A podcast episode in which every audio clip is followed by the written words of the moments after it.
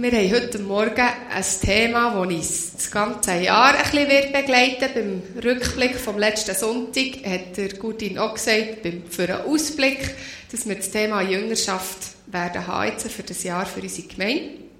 Und der Frank Vornheder wird heute Morgen anfangen mit Jüngerschaft und ich bin sehr gespannt. Es passt sehr gut auch zum vorletzten Lied. Der König hat einen Platz in, seinem, in meinem Herz für sich. Ähm, das wirklich auch Jüngerschaft mit dem Heiligen Geist. Und ich möchte bitten, Frank, dass ich dich noch ein bisschen Sachen fragen kann, weil wir kennen dich gar nicht. das ist der Frank Vornheder und Vornheder habe ich zuerst gedacht, auf dem Programm kenne ich nichts. Geh mal schauen auf dem Internet von wo das der Name kommt. Und ich habe ihn vor allem auf den deutschen Seiten gefunden. Und jetzt habe ich es gehört, dass du Hochdeutsch redest. Aber vorher habe ich ihn nicht kennt und dachte, ja, was ist denn das für ein Schweizer Name? Ich habe ihn einfach für zwei Personen gefunden in der Schweiz. Und wahrscheinlich bist du eine doofe Frau. also, ich möchte dich fragen, der Name vorher, von wo kommst du? Von Nord vom Norddeutschen her. Bin ich, ja, ist drauf? Okay. Vom Norddeutschen her, ursprünglich. Also ich könnte jetzt zurückgehen, wo der Name ursprünglich herkommt. Also das, Bild, das ist Prag, das ist viel zu weit weg. Den gibt es seit 1720 irgendwo, da wo aus Knechten irgendwelche Leute mit Nachnamen auch wurden. Ähm, nein, wir kommen aus dem Norddeutschen und wir sind die erste Familie in der Schweiz. Das hast du schon richtig recherchiert. Ähm, ich spreche Hochdeutsch mit euch, weil äh, meine Gemeinde hat mich gebeten, das zu machen, damit sie mich auch weiterhin versteht. Wenn ich Baseldeutsch rede, da kommt nicht gut und dann versteht er mich nicht mehr. Jawohl. Also mein Sohn kann das inzwischen. Also der hat nach einem halben Jahr konnte der Schweizerdeutsch reden, aber äh, mich haben sie gebeten, das zu unterlassen. Dann hast du schon fast gesagt, in welcher Gemeinde du tätig bist. Jo, ich bin im Laufental tätig, im ähm, Laufental Tierstein. Die Gemeinde ist ansässig in Breitenbach, in dem Ort Breitenbach. Das ist recht, ich weiß nicht, wissen alle, wo Laufenthal ist überhaupt? Ja, ja. Ja, schon, ne? Gut.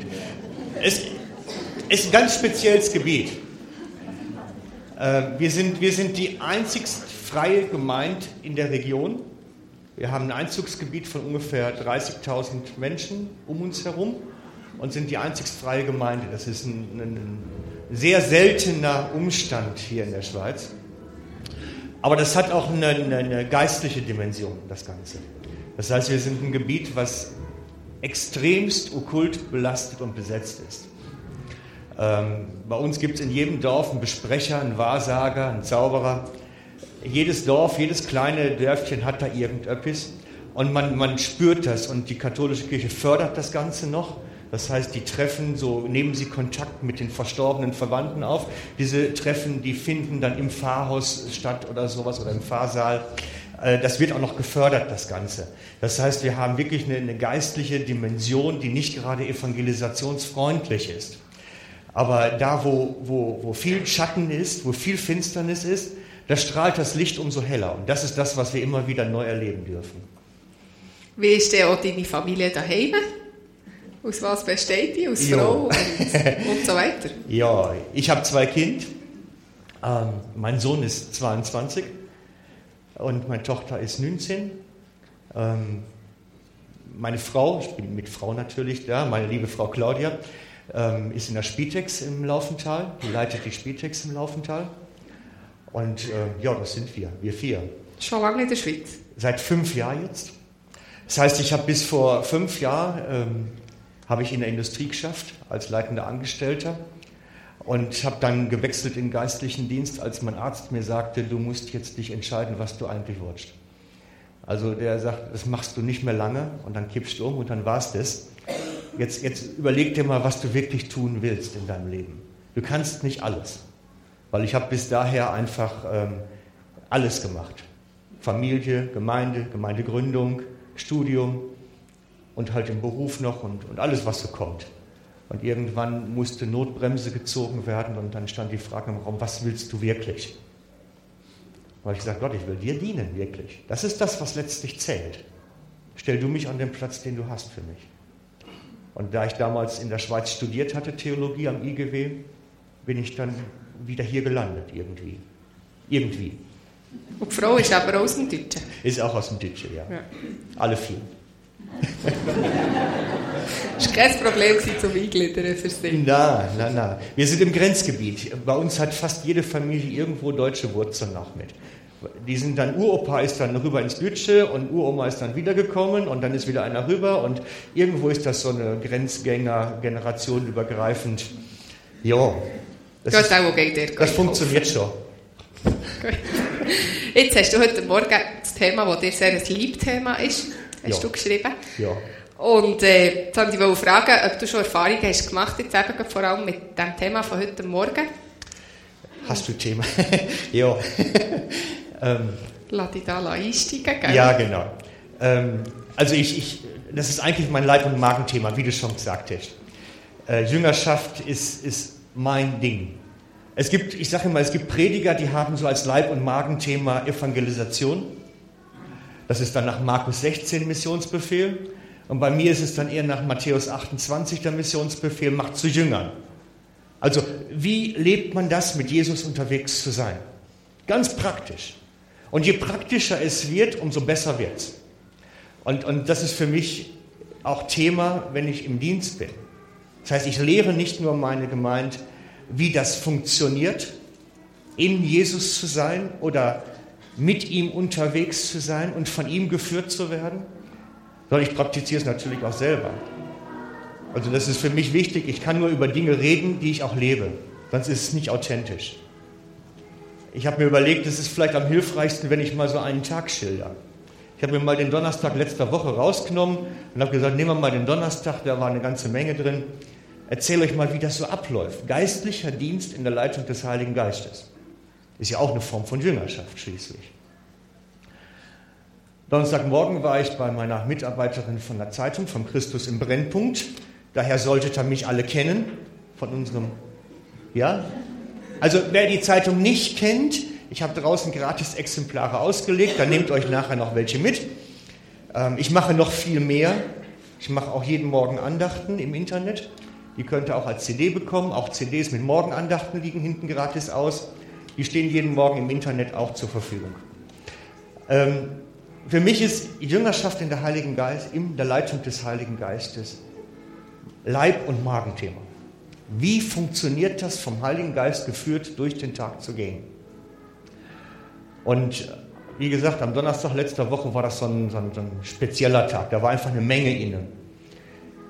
Morgens haben wir da gesessen, haben versucht, einer Mitarbeiterin vom Brennpunkt einen neuen Computer einzurichten. Und mit meinen wunderbaren Computerkenntnissen habe ich es dann geschafft, dass nach zwei Stunden die Kiste komplett Schrott war. Wir haben es dann wegschmeißen müssen. Also CD-Brenner war hardware-technisch dann auch noch hin. Und dann haben wir gesagt, weg damit. Und haben uns dann an meinen Laptop gesetzt und da weiter geschafft. Und krieg dann ein SMS von meinem Sohn hey Dad, brauchst du einen neuen Computer? Wir haben gerade welche über auf der Arbeit. Ich sage, ja, gerade ist mir einer abgeschossen. Wann kann ich ihn abholen? Mittags, das war vormittags, mittags ich, äh, war ich eingeladen mit meiner Frau zusammen zum Mittagessen von einem Ehepaar aus der Gemeinde. Wir sind da recht unbedarft rein, das kommt öfter mal vor, sowas halt. Und hatten plötzlich im Gespräch ohne dass wir miteinander gesprochen haben, den Eindruck, hier geht etwas. Da ist jetzt was Wichtiges. Und haben dann nachgebohrt und, und Gespräch und verdichtet und gehört mit einem Ohr, Herr, was ist hier los? Und es stellte sich so nach und nach raus, welch einer Tragik die Frau aus, in der Ehe da lebte. Also nicht die Ehesituation, sondern letztlich ihre Kindheitsgeschichte, die sie mitschleppt und an sich rumträgt und die sie hindert, wirklich vernünftig Mutter und Ehefrau zu sein und die sie das schon seit 20 Jahren Christ ist und nicht in der Lage ist, das aufzuschaffen bislang. Und wir haben dann bis halb drei erstmal überhaupt die Situation versucht zu verstehen und dann erste Termine ausgemacht, bei denen wir weitergehen können. Um 15 Uhr hatte ich Gebetsdienst für jemanden, der krank war. Und das ist eigentlich eine normale Routine. Man geht hin, legt die Hände auf, die Leute sind gesund und man geht nach Haus. ist das bei euch nicht so? Ja, schön wäre es, ne? wenn das immer so wäre. Aber in letzter Zeit werden die Leute wirklich gesund. Das ist schon spannend. Also ich erlebe das zunehmend, dass Gott wirklich wirkt und dass Menschen von ihrem Krankenlager aufstehen können durch Gebet. Und die Frau sagt, hey, ich spüre was. Also sie hat einen Bandscheibenvorfall, einen schweren, musste wahrscheinlich operiert werden und der Fuß war taub dadurch, also eine bestimmte Seite des Fußes war taub. Und sie sagt beim Beten plötzlich, Mensch, es wird warm und der Fuß wird warm, ich merke, da zieht Hitze durch und es war nachher nicht weg und sie musste einen Tag später zur, zur, zur Untersuchung am Freitag. Ich weiß noch nicht, was da rausgekommen ist, aber wir erleben einfach, dass da was passiert.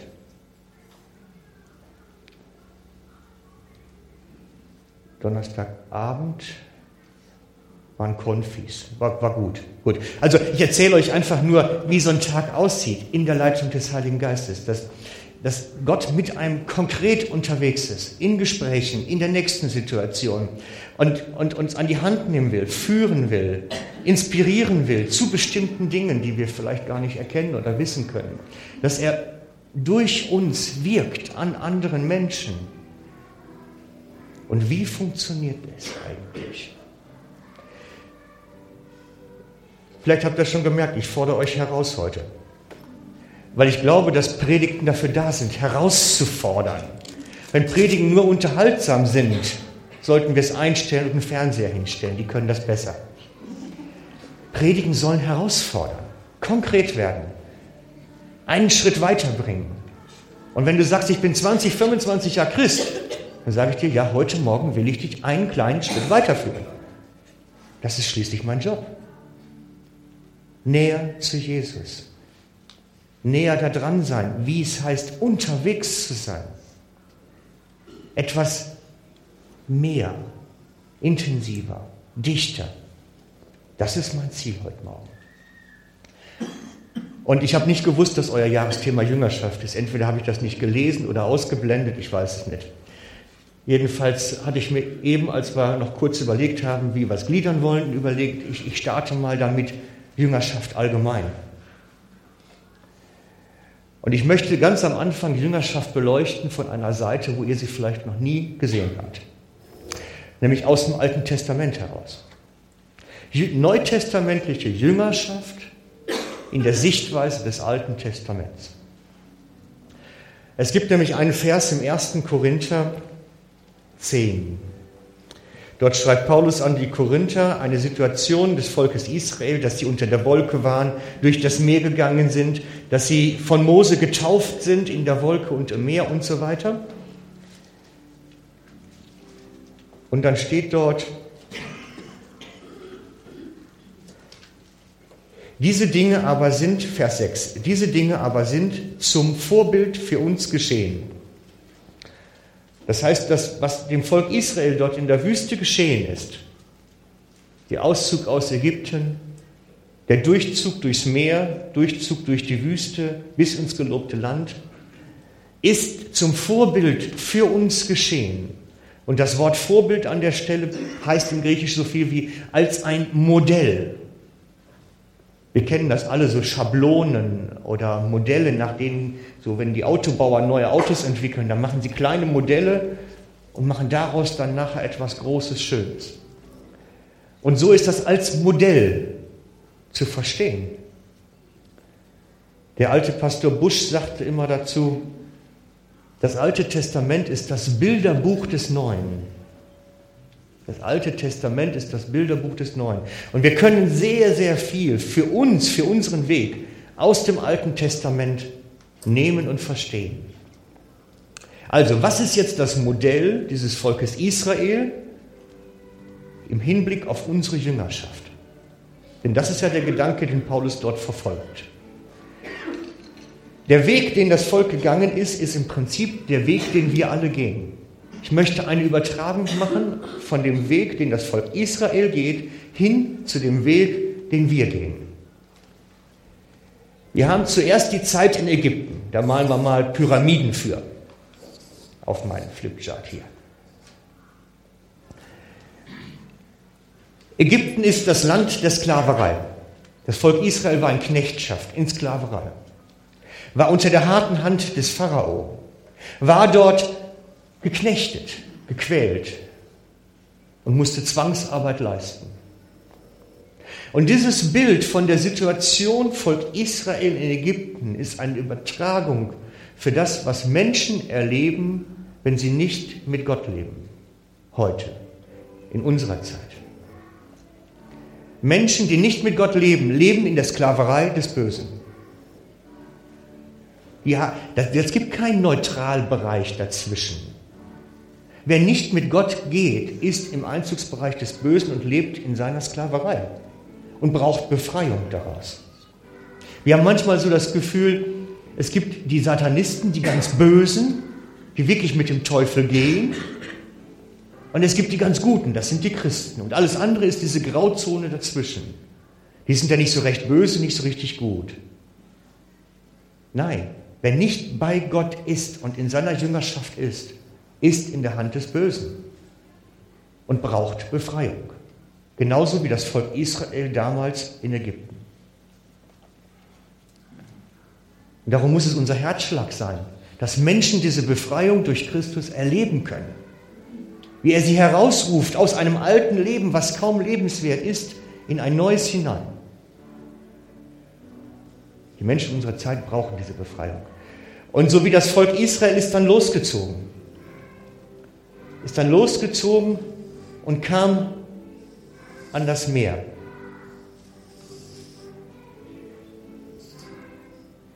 Ich will jetzt nicht in die Details rein. Man könnte jetzt den Weg analysieren und wie das war am Roten Meer. Das Meer steht für die Taufe.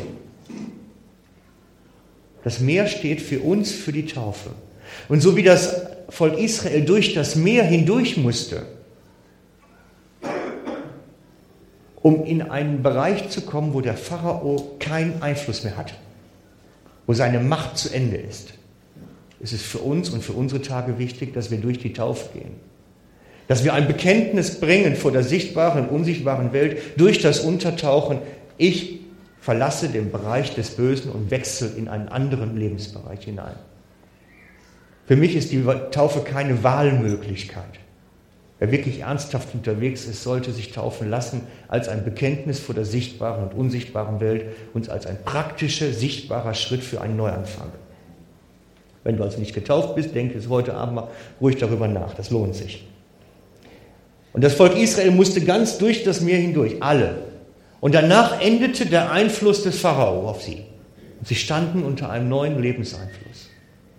Und sie freuten sich auf der anderen Seite Jetzt geht das los. Wo ist Milch und Honig? Und so manch einer, der Christ wird, fragt sich dann auch, Mensch, ich habe so tolle Geschichten gehört. Und wo ist der Milch und der Honig jetzt? Und vor dem Volk Israel lag der Sand. Jahrelanger Sand. Da war die Wüste.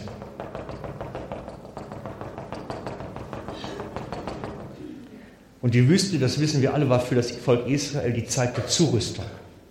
Da sollte aus einem Sklavenvolk, ein Volk von Sklaven, sollte ein Volk Gottes werden. Ein Volk, das gelernt hatte, wie man duckst und wie man sich beugt unter der harten Hand des Pharao, sollte ein Volk werden, das lernt, was es heißt, unter dem König Jesus zu leben oder unter dem König Jahwe damals zu leben, als sein Volk. Das war das Trainingsfeld. Die Wüste war das Trainingsfeld und die Zurüstung zum Volk Gottes hin.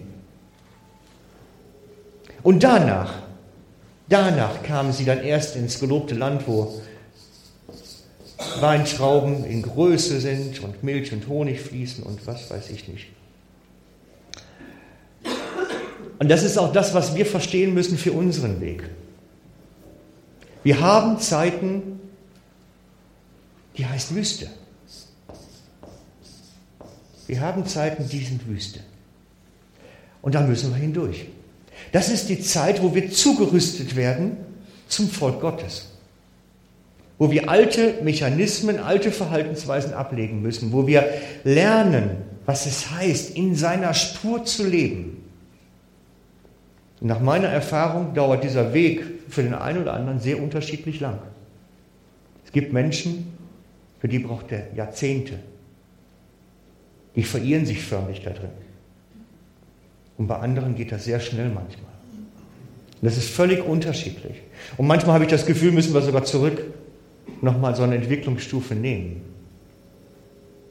Aber wir müssen verstehen, dass wir nicht immer im Land von Milch und Honig sind, sondern dass es Zeiten gibt, wo wir wirklich durch müssen. Lernen müssen, was es heißt, durch den Sand zu stapfen und uns zurüsten zu lassen. Ich denke, dass Jesus mit seinen Jüngern einen ähnlichen Weg gegangen ist. Diese drei Jahre, die er mit ihnen unterwegs war, das war die Zeit der Zurüstung. Das war die Zeit, wo er ihnen gezeigt hat, was es heißt, Jünger zu sein, Volk Gottes zu sein. Und danach, nach der Ausgießung des Heiligen Geistes, als es dann wirklich losging, waren sie in dem Land, wo sie wirklich ankommen sollten. Natürlich waren sie immer noch im gleichen Land, praktisch. Aber geistlich gesehen waren das verschiedene Territorien. Geistlich gesehen waren das verschiedene Territorien. Die Zeit der Wüste, der Zurüstung, der Herausforderung und die Zeit der Umsetzung, das leben. Und heute befindet sich Gottes Volk sehr oft lange auch dort, weil sie einfach nicht verstehen, dahin durchzukommen und wirklich am Ende anzukommen. Ich weiß nicht, wo du stehst heute Morgen, wo ihr seid, keine Ahnung.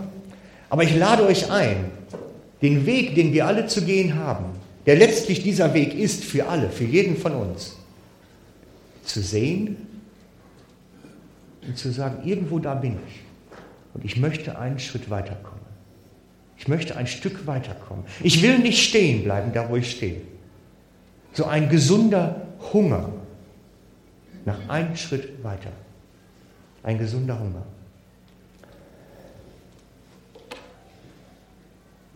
Das war Bild 1, mit dem wir heute erstmal arbeiten. Da kommen wir nachher noch drauf zurück. Der Begriff Jüngerschaft kommt eigentlich von einem Begriff her, der meint, ein Schüler zu sein. Jünger bedeutet eigentlich ein Schüler zu sein. Und zu der Zeit, als Jesus in Israel unterwegs gewesen ist, gab es viele Rabbis, die Jünger bei sich hatten und diese wie Schüler ausbildeten. Bloß Jüngerschaft hat nichts mit unserem Verständnis von Schule, von Lernen zu tun. Die Jüngerschaft damals war etwas anderes. Es hieß, eine Lebensgemeinschaft einzugehen. Der Rabbi lebte mit seinen Schülern Tag und Nacht. Beim Wanderrabbi, Jesus war einer von den Wanderrabbis, nannte man das damals, war das noch intensiver natürlich, weil die schliefen ja sogar am gleichen Ort zum Teil. Das heißt wirklich Leben teilen. Die Schüler lernten von ihrem Meister, indem sie ihn 24 Stunden beobachten konnten. Und ihr Leben wurde geprägt, völlig neu geprägt. Es wird sogar berichtet, dass einer der Schüler sich einmal unter das Bett des Rabbis legte, um scheinbar auch das Liebesleben zu studieren und die Lebensgewohnheiten. Das fand dann die Frau des Rabbis nicht so lustig und hat ihn dann kurzerhand rausbefördert. So eine alte jüdische Legende. Es wird auch Gott sei Dank nicht geschrieben, welcher Rabbi das dann gewesen ist. Das war ein radikales Lernprogramm. Radikal für die Schüler, weil sie sich eine Zeit lang völlig intensiv da in etwas hineingeben mussten.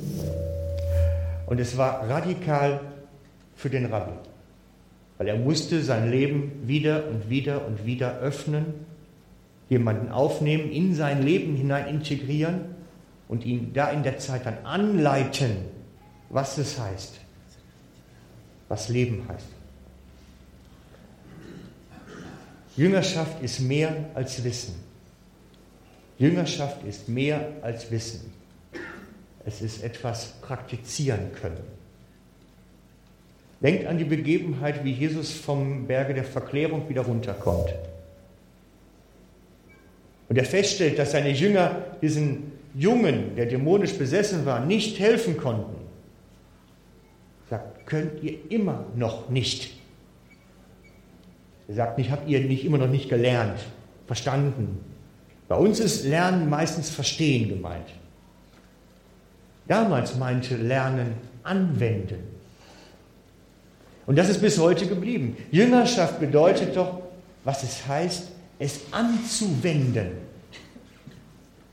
Nicht zu wissen. Wissen alleine macht nicht klug. Die Praxis macht den Unterschied.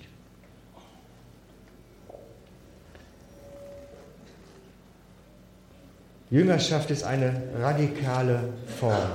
Und ich weiß von einigen Kollegen von mir, die immer wieder Leute auch in ihre Familie aufnehmen zeitweise oder länger, um einfach noch ein mehr zurüsten zu können, noch ein mehr ausbilden zu können, jemanden anleiten zu können, was es heißt, mit Jesus unterwegs zu sein. Das Mikrofon ist Ah, okay. Dankeschön.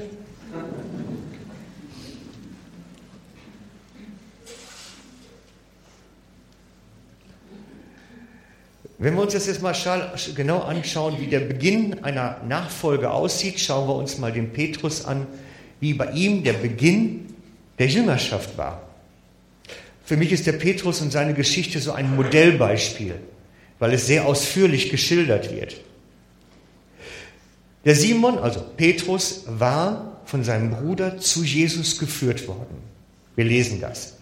Sie hatten einen Tag zusammen verbracht mit dem sie dann ihn die Hoffnung Israels nannten. Johannes 1, 40, 42 steht das. Dass sie einen Tag bei ihm waren und danach dann wieder in ihre Welt zurückgegangen sind. Zum Fischen, an ihre Boote, in ihre Familien, in ihr Dorf sind sie zurückgegangen. Sie gingen ihre Fischgeschäften nach, denn sie waren Fischer, selbstständig. Scheinbar hatten auch damals die Leute schon einen freien Tag. Vielleicht waren sie am Schabbat, am Sabbat dort bei Jesus gewesen, hatten ihm zugehört. Jedenfalls hatten sie, so wie die Menschen heute, sonntags sind sie zur Kirche gegangen. So hatten die es scheinbar damals auch erlebt. Sie hatten einen Tag gehabt, bei dem sie zu Jesus gingen und ihm zuhörten. Und danach wieder in ihr Leben zurückgingen, in ihren Alltag. Es ist wie ein Bericht von der Zeit, die wir heute haben. Diese Trennung zwischen Sonntag und Rest der Woche. Am Sonntag geht man zur Kirche. Und den Rest der Woche sind wir in unserem Alltag. Und so tönt diese Schilderung hier auch. Und das macht eigentlich die meisten. Und das ist auch nicht völlig verkehrt. Verkehrt ist, wenn es vom Glauben her eine Trennung wird wenn ich mich am Sonntag anders mit Jesus lebe als in der Woche. Dann wird es schwierig. Denn dann haben wir, egal ob pfingstlich, charismatisch, evangelikal, landeskirchlich, spielt alles keine Rolle, dann sind wir alle nur noch Sonntagschristen. Und die Gefahr ist immer, denn der Alltag will uns immer und immer wieder einholen. Jeden von uns. Die Gefahr ist immer, und da müssen wir uns bewusst sein. Ich habe manchmal das Gefühl, der Alltag ist des Bösen. Das wäre vielleicht die richtige Formulierung. Er will uns zurückholen mit seinen Stress, Belastungen, Ärgernissen. Am Sonntag können wir das gut abgeben. Im Gebet, im Lobpreis. Und dann wird es schwierig. Der Unterschied bei Petrus kam denn, als Jesus zu ihm kommt. Nicht der Petrus zu Jesus, sondern Jesus zu ihm an den See, in seinen Beruf hinein, an sein Boot. Da passiert etwas ganz Gewaltiges. Da passiert nämlich diese Schlüsselbegegnung, die alles verändert. Da sagt Jesus, komm mit, komm heraus. Und dieses Komm, dieser Aufruf, komm, den möchte ich mit euch jetzt einmal genau anschauen. Der Aufruf, komm, das ist mehr als, komm mal eben aus deinem Boot raus, ich will was von dir. Dieser Aufruf, komm, war, Petrus, du sollst mitkommen, ganz, ganz mit.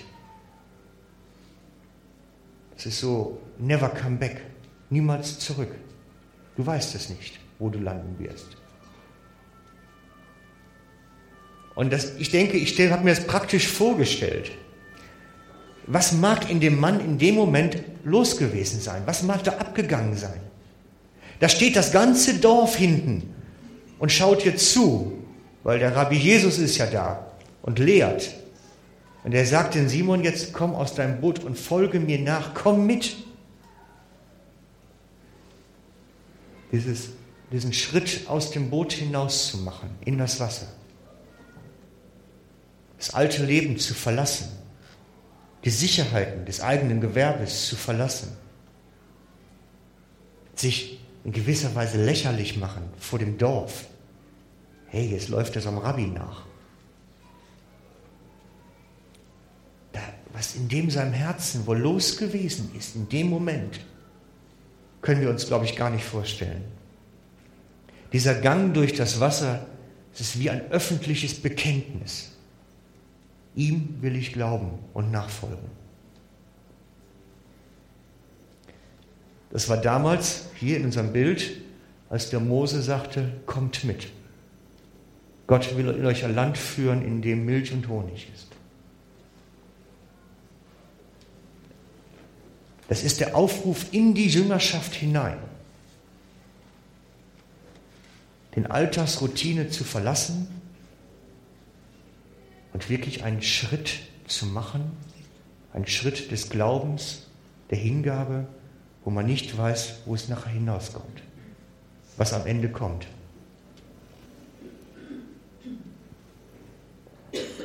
Auch der Zöllner Levi machte am Beginn seiner Jüngerschaft solch ein öffentliches Bekenntnis.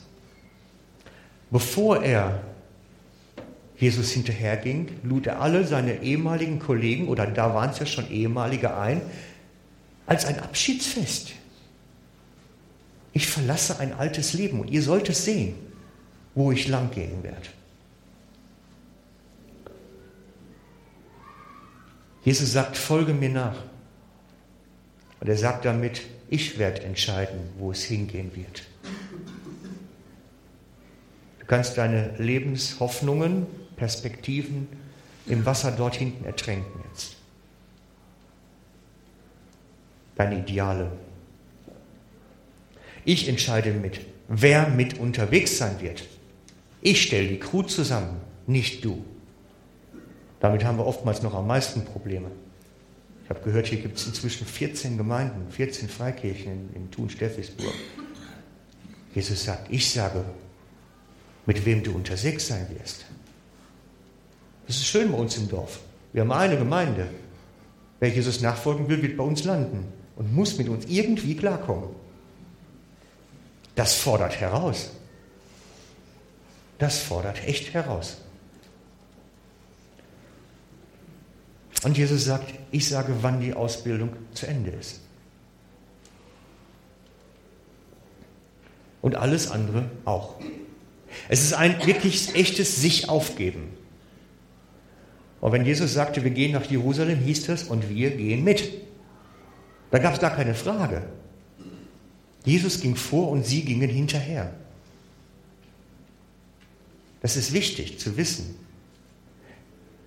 Wenn wir Jesus nachfolgen, gibt es nur eine Richtung und die ist hinter ihm her. Aber wir haben ständig die Wahlmöglichkeiten, noch eine andere, ein paar andere Nebenschauplätze zu besuchen. Aber Jesus gibt die Richtung vor. Wir können ihr folgen.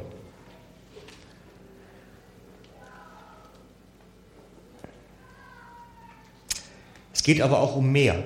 Es geht nicht nur darum, einen alten Weg zu verlassen, altes Leben zu verlassen, alte Verhaltensmuster zu verlassen. Es geht darum, und neue Wege zu gehen. Es geht da vor allen Dingen auch darum, dass wir neue Persönlichkeit werden sollen. Es soll nicht nur einfach die Schritte anders gelenkt werden, sondern der innere Menschen soll verändert werden. Der innere Mensch soll verändert werden. Paulus schreibt im Kolosser, zieht jetzt neue Kleider an, denn ihr seid neue Menschen geworden. Lasst euch von Gott erneuern. So entsprecht ihr immer mehr dem Bild, nach dem Gott euch geschaffen hat. Das ist das, was letztlich dann hier passiert. Hier, diesem Ort der Wüste, des Sandes. Da wird in dieser Zeit der Zurüstung, wird ganz langsam und schonend und vielleicht manchmal auch liebevoll ein altes Kleid abgelegt und ein neues angelegt. Ich weiß nicht, ob ihr, wir werden bestimmt über das Jahr hinweg an diesen Punkt nochmal kommen mit dem alten Kleid ablegen und das neue anlegen. Das ist nicht etwas, was man in zwei Minuten tut. Das ist etwas, was ganz langsam geht. Und der bitterste Moment ist der, an dem man nackt dasteht. Dass man nichts mehr anhat, bevor man dann etwas Neues anlegt. Das ist die schonungslose Selbsterkenntnis, wer bin ich eigentlich? Das ist ein ganz spannender Schritt. Und das ist das, was hier in der Wüste passiert. Dieses sich selbst gewahr werden.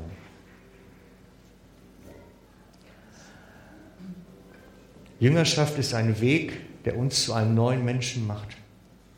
Ein Mensch, der nach dem Bilde Gottes ist in Wirklichkeit, der ihm entspricht, seiner Idee für uns. Und das ist nicht etwas, was so mit dem Hebel geschieht. Legen wir den Hebel um und morgen ist alles anders. Wenn ich beobachte, nehmt doch mal die Früchte des Geistes. Sanftmut, Weisheit, Liebe.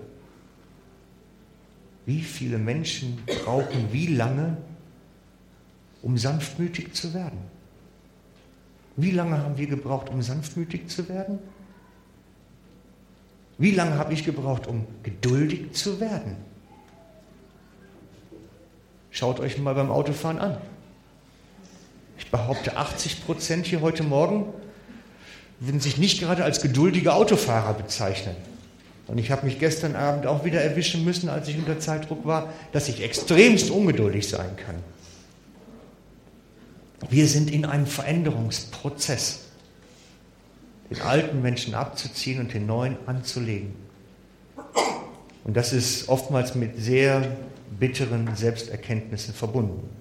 Und das ist der Prozess der Zurüstung. Der Prozess der Zurüstung. Aber Jesus führt uns dahin durch, in seine Richtung. Wenn dir das neu ist heute Morgen, wenn du sagst, das, so habe ich das noch nie gehört, dann lade ich dich ein, so wie Jesus damals zum Petrus an den See kam, folge Jesus nach.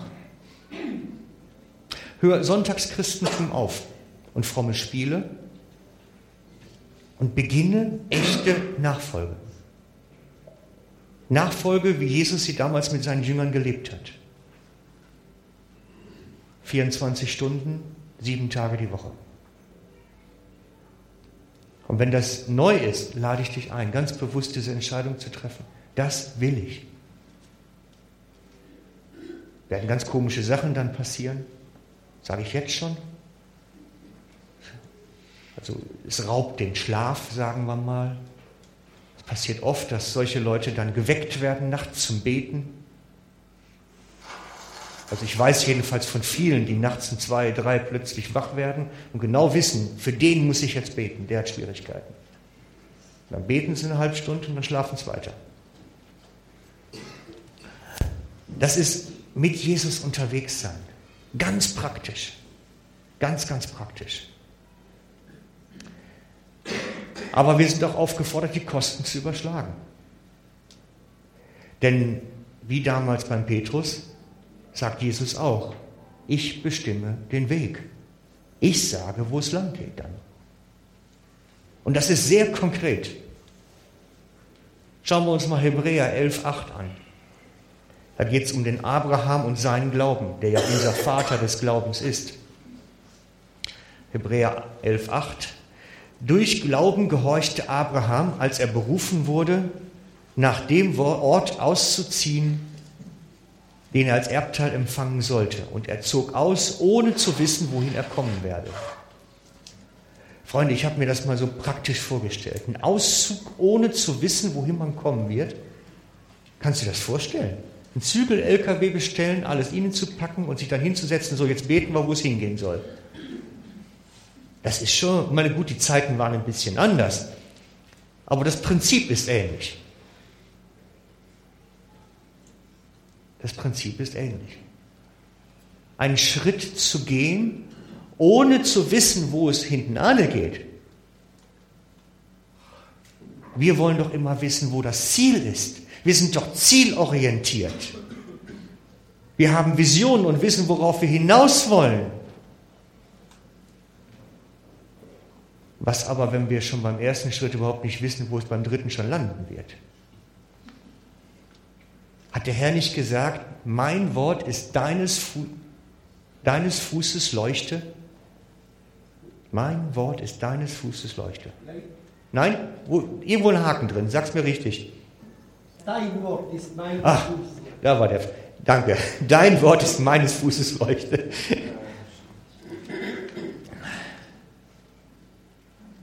Da steht nichts von den Straßenlaternen eines ganzen Autobahnteilstücks. Da geht es um die nächste Laterne. Und weiter sehen wir manchmal nicht. Und müssen trotzdem losgehen. Das ist für uns vielleicht erstmal Theorie. Aber manchmal wissen wir, wir müssen einen Schritt gehen. Wir wissen gar nicht, was kommt dabei raus? Was soll das jetzt?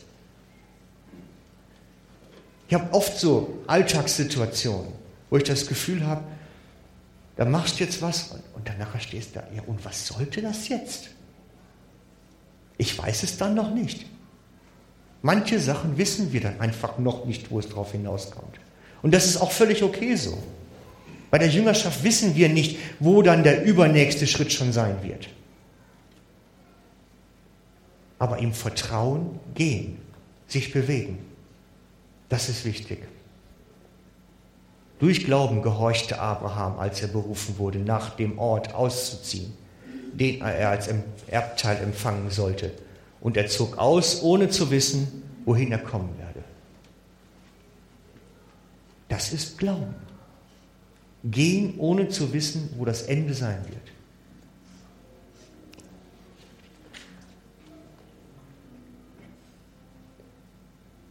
Dieser Schritt, diesen Schritt zu gehen, machte ihn zu einem der großen Helden, der Glaubenshelden, die in Hebräer aufgezählt werden. Loslassen, ohne zu wissen, was dabei rauskommt. Es ist einer der wichtigsten Wachstumsschritte in unserem Leben. Wie oft hat das Volk Gottes mit Mose gehadert in der Wüste und gesagt, wir wollen zurück. Ägypten ist doch besser als die Situation jetzt. Sie waren nicht bereit, den Schritt im Vertrauen zu gehen, den nächsten Glaubensschritt zu gehen. Dachten lieber wieder zurück in das sichere Terrain, dahin, wo ich weiß, was läuft, als in etwas Ungewisses vorgehen. Und so sind wir Menschen im Fleische. So sind wir. Alle natürlich veranlagt. Lieber das tun, was uns sicher erscheint, als einen unsicheren Schritt zu gehen mit viel Risiko. Aber bei Gott möchte uns so führen. Glaube ist Risiko. Glaube ist Risiko. Als Jesus die ersten Jünger berief, mussten sie vertrauen. Ohne Netz, ohne doppelten Boden, vertrauen, dass er sich um alles Notwendige kümmern würde. Sie wussten nicht Ernährung, dass sie, wo schlafen wir. Es war alles unklar. Vor einiger Zeit gab es eine Aktion, ich weiß nicht, ich glaube, es ist hier aus dem Raum irgendwo entstanden, dass junge Leute gesagt haben, wir wollen das genauso praktizieren, wie Jesus damals die Jünger losschickte. Immer zu zweit, ohne zu wissen, wo es hingeht. Und sie wollten dann losziehen und praktisch beten, Herr, wo willst du uns hinführen? Lenke unsere Schritte. Und wirklich eine ganze Zeit wollten sie Monate unterwegs sein in dem Stil, ohne zu wissen, wo sie nachts schlafen werden, ohne zu wissen, wo sie Essen herbekommen. Wirklich sich führen lassen. Ich habe leider nachher keine Rückmeldung gekriegt, wie es gelaufen ist. Aber ich kann mir vorstellen, das ist genial. Abenteuer pur. Jesus mal wirklich vertrauen.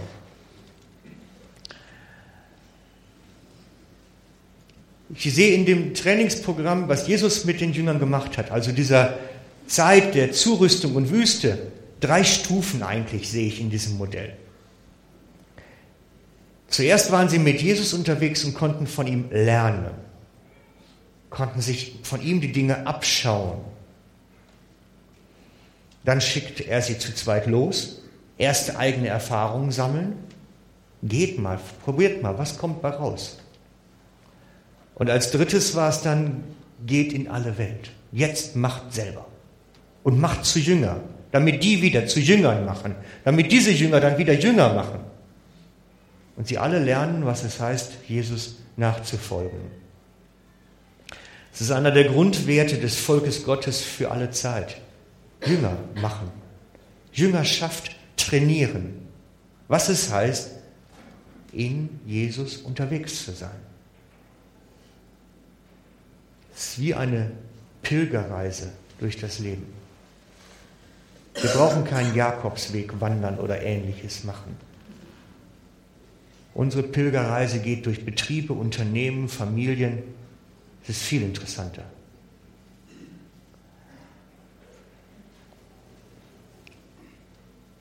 Unser Glaube ist kein Standpunkt, ist keine Überzeugung. Unser Glaube ist eine Bewegung. Es hat etwas Aktives, körperlich Aktives. Glaube ist etwas was in Bewegung setzt, auf die Füße bringt. Glaube, der nur hier ist, stirbt. Glaube muss in die Füße fahren, an die Hecken und Zäune, zu den Menschen, wo sie sind. Muss das Mulauf machen. Denn wir haben den ganzen Tag hindurch Begegnungen. Permanent. Ob das in der Tram ist, in der S-Bahn, auf der Arbeit und sonst wo. Die Frage ist immer, Herr, du hast mich jetzt hierher gestellt. Was ist hier los? Was ist meins jetzt? Können wir das leben? Können wir das praktizieren? Ich habe eine Frau in der Gemeinde, die lebt das mit jeder Faser ihres Körpers.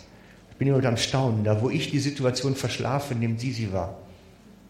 Wir waren zusammen unterwegs mit dem Zug nach Basel und auf dem Rückweg treffen sind wir wirklich erschöpft, in Basel dann in S3 gestiegen.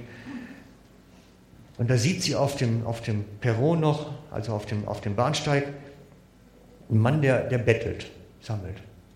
Sie geht dahin und ich war müde, sagt, komm, wir fahren nach Hause. Sie geht dahin und sagt, komm, wir gehen einen Kaffee trinken. Die beiden haben sich dann eine halbe Stunde ins Café gesetzt und sie hatten das Evangelium erklärt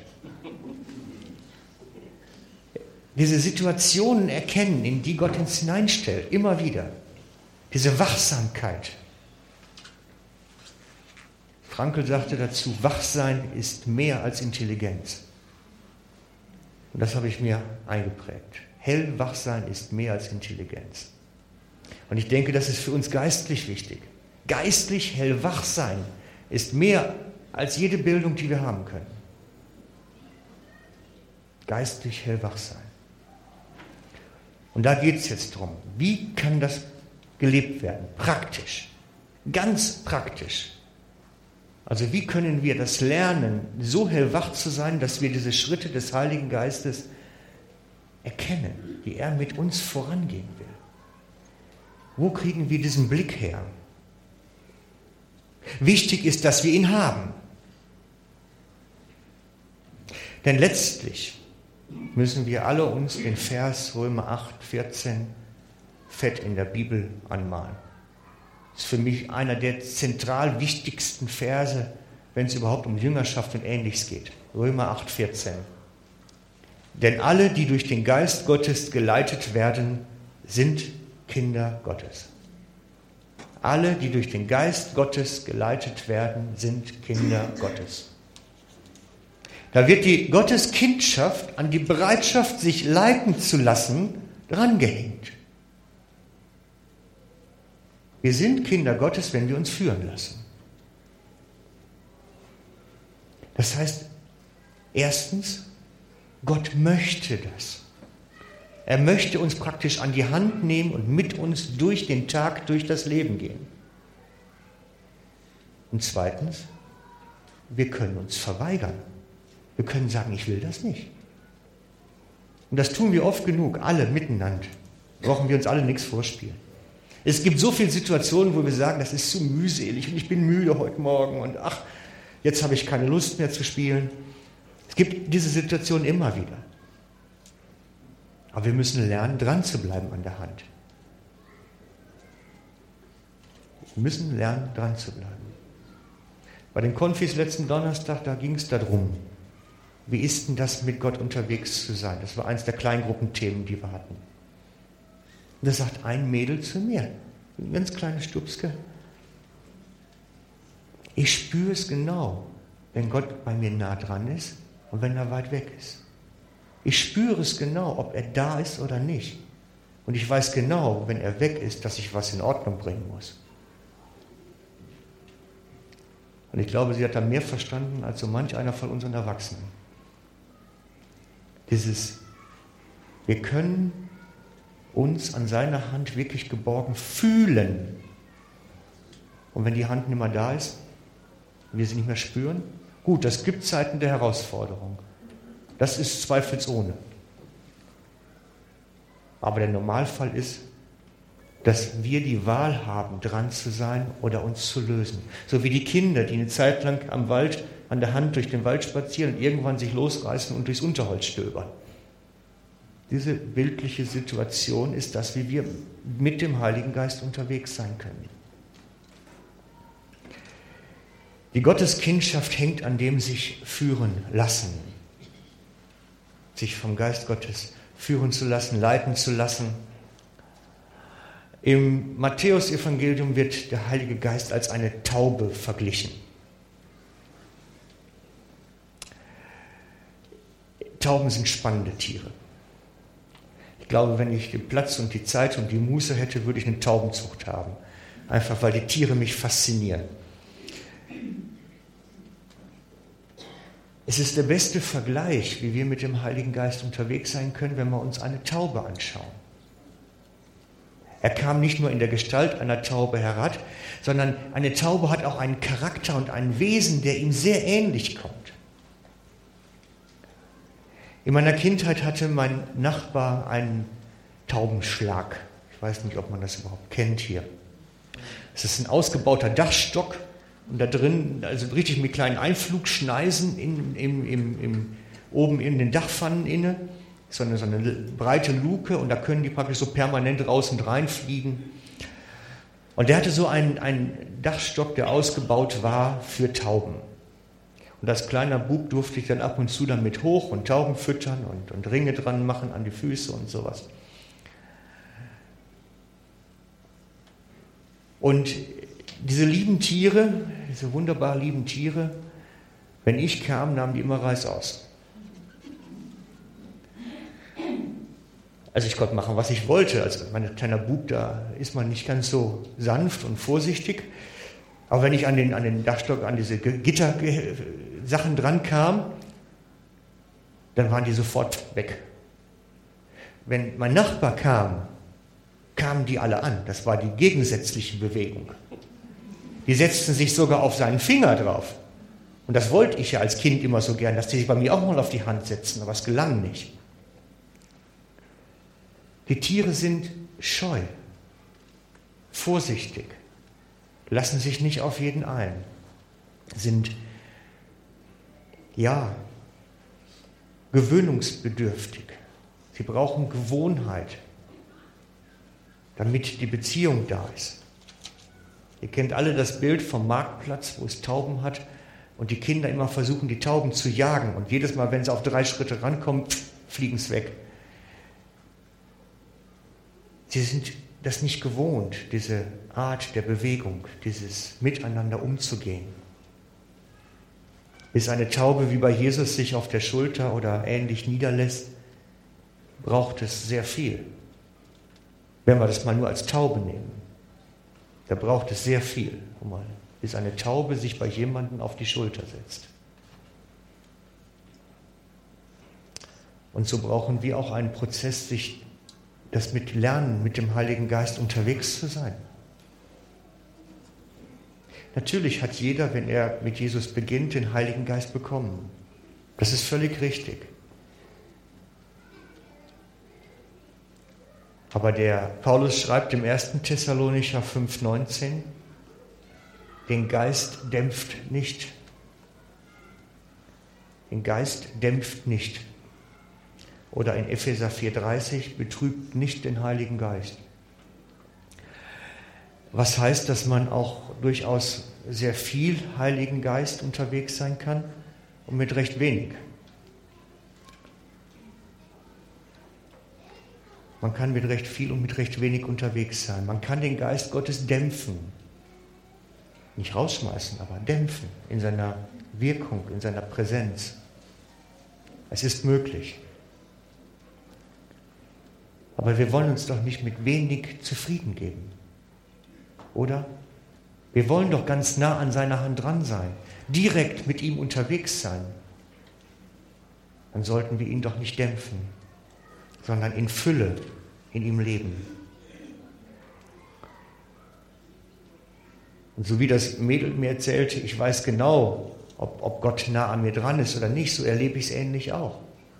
Ich weiß genau, wenn Gott auf Distanz zu mir geht, weil irgendwas in meinem Leben vorgefallen ist, was sich auf keinen Fall hingehört, dann spüre ich die Distanz da drin. Und ich habe was in Ordnung zu bringen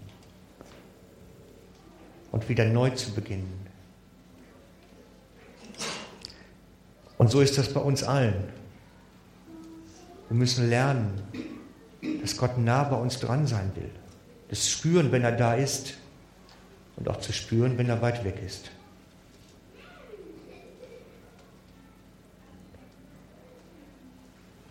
Und wir brauchen das. Wir brauchen dieses nah dran sein, damit unsere Jüngerschaft konkret wird. Damit wir wirklich ganz konkret wissen dürfen, da ist der nächste Schritt, da ist die nächste Laterne, auf die ich schauen darf. Diese Leuchte an meinem Fuß.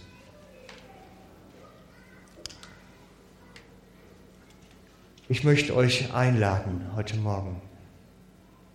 Einladen ganz konkret. Wenn ihr noch nie gehört habt, dass man wirklich so in Jüngerschaft praktisch heute unterwegs sein kann, in diesem Prozess unterwegs sein kann, lade ich euch heute ganz konkret ein, beginnt mit dem ersten Schritt und macht es fest vor Gott, ich will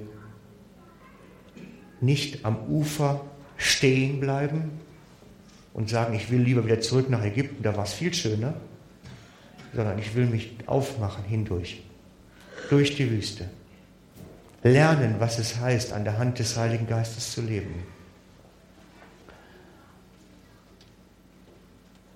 Und wenn du sagst, Gott ist bei mir auf Distanz, ich spüre es, da ist nichts mehr. Ich habe das Gefühl, Gott ist meilenweit weg. Dann lade ich dich ein, lass uns das wieder in Ordnung bringen.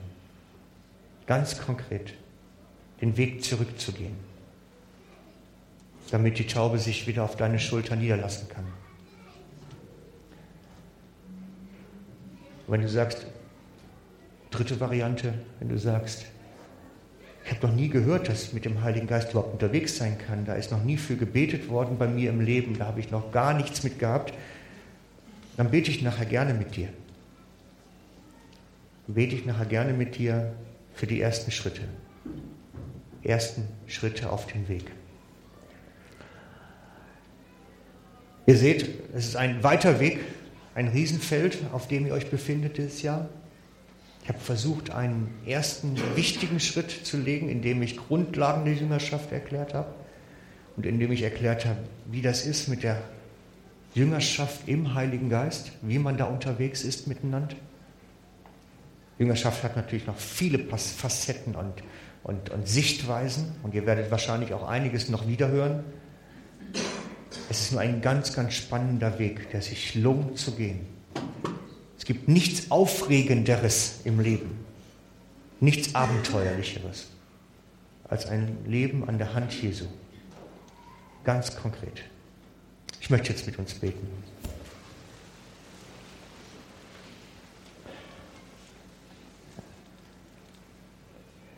Jesus und ich danke dir, dass dein Ruf an uns nicht verhallt ist, sondern dass es immer noch präsent ist, dein Komm, folge mir nach.